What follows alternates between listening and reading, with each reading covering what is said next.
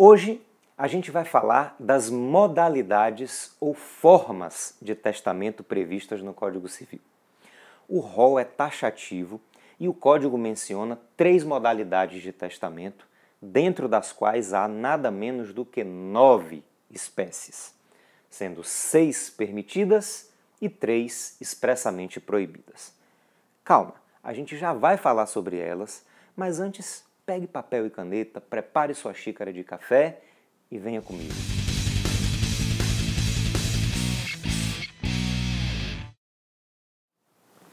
Como você já sabe, de todas as áreas do direito, o direito civil é aquela em que se confere ao indivíduo o maior grau de autonomia para a prática dos atos da vida, para as disposições patrimoniais ou existenciais do ser humano. Né? Essa autonomia, ou seja, essa faculdade ou liberdade para criar normas ou dispor sobre o seu patrimônio, evidentemente deve ser exercida durante a vida da pessoa, né? mas pode produzir efeitos ainda durante sua vida ou apenas depois de sua morte. A maneira pela qual uma pessoa exerce a autonomia definindo a destinação que deve ser dada ao seu patrimônio depois de sua morte, né, além de poder fazer disposições de natureza não patrimonial, é elaborando um testamento.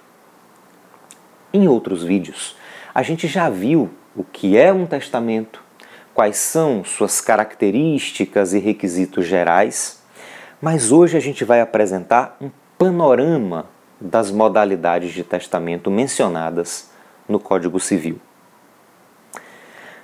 Para começar, meus amigos, o código distingue formas ordinárias de formas especiais de testamento.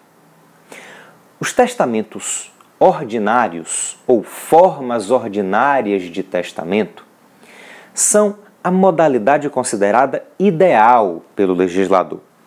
Basta lembrar que na linguagem jurídica a palavra ordinária significa comum, regular, normal né? Os testamentos ordinários, então, são a regra da sucessão testamentária. São testamentos feitos de maneira sóbria, né? com vagar e tempo de sobra, sem pressa, sem assodamento. O Código Civil reconhece três formas de testamentos ordinários elencados no artigo 1862. Vamos ver aqui o texto são testamentos ordinários: o público, o cerrado, o particular. Cada um desses testamentos vai ter um vídeo específico para tratar dos detalhes.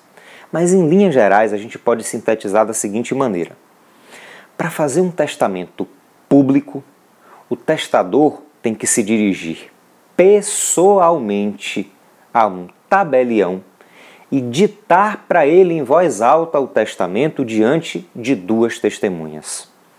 O testamento é cerrado quando o testador já leva a cédula testamentária pronta para um tabelião, que nesse caso só vai aprovar o testamento diante de duas testemunhas e depois lacrar o testamento que vai ser devolvido lacrado para o testador.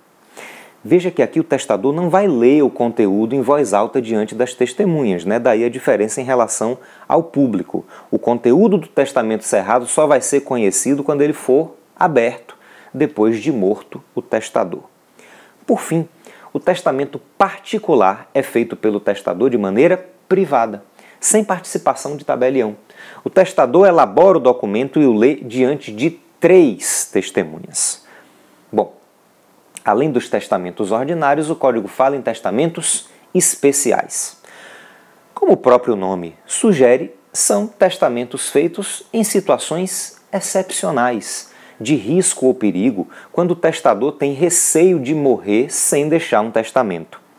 As hipóteses estão elencadas no artigo 1886 do Código Civil e são as seguintes: são testamentos especiais o marítimo, o aeronáutico, o militar. O testamento marítimo é feito a bordo de um navio durante uma viagem, perante o comandante do navio. O testamento aeronáutico, feito a bordo de uma aeronave, também durante uma viagem, perante pessoa indicada pelo comandante. É claro que o comandante não vai deixar de pilotar o avião para anotar testamento de ninguém. Ele vai indicar alguém para fazer isso, né? E, por fim, o testamento militar é feito por militar ou pessoa que não seja militar, mas esteja a serviço das Forças Armadas em situações de guerra ou em praça sitiada e com as, as comunicações cortadas. Veja que em todos esses casos existe uma situação de urgência, de risco, de receio de morte. Né? Daí o código autorizar a realização desses testamentos em caráter extraordinário.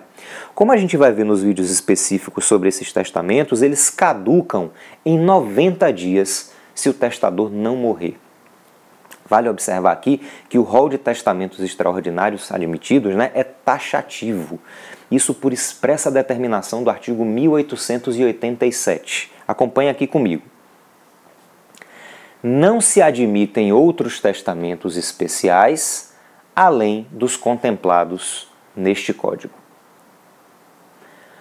Por isso eu disse que para o legislador o ideal é você fazer um testamento ordinário, sem pressa. Vejam, meus amigos, os testamentos ordinários e os testamentos especiais são as modalidades permitidas pelo legislador mas o código se preocupou em expressamente proibir os chamados testamentos conjuntivos, ou seja, os testamentos feitos em conjunto por mais de uma pessoa. Veja aqui o que nos diz o artigo 1863. É proibido o testamento conjuntivo, seja simultâneo, recíproco ou correspectivo. Meus amigos, Lembrem-se de que o testamento é um negócio jurídico unilateral e é ato personalíssimo. Não é possível que duas pessoas, num mesmo testamento, façam disposições personalíssimas, porque aí o negócio seria bilateral e assim se perderia uma das principais características do testamento, sua revogabilidade a qualquer momento pelo testador. Então, meus amigos, para a gente sistematizar, o Código Civil permite que a pessoa faça disposições patrimoniais ou não, para depois de sua morte por meio do testamento. E classifica os testamentos em ordinários e especiais. Os testamentos ordinários são o público, o cerrado e o particular. Os testamentos especiais são o marítimo, o aeronáutico e o militar. E o Código Civil proíbe os testamentos conjuntivos, sejam simultâneos, recíprocos ou correspectivos. Nas próximas aulas a gente vai mergulhar nos detalhes de cada uma dessas formas de testamento e você vai ficar craque no assunto. Por enquanto, aproveite para divulgar nosso canal entre seus contatos e principalmente se inscrever no canal, ativar as notificações que é para você não perder nada. Tá certo?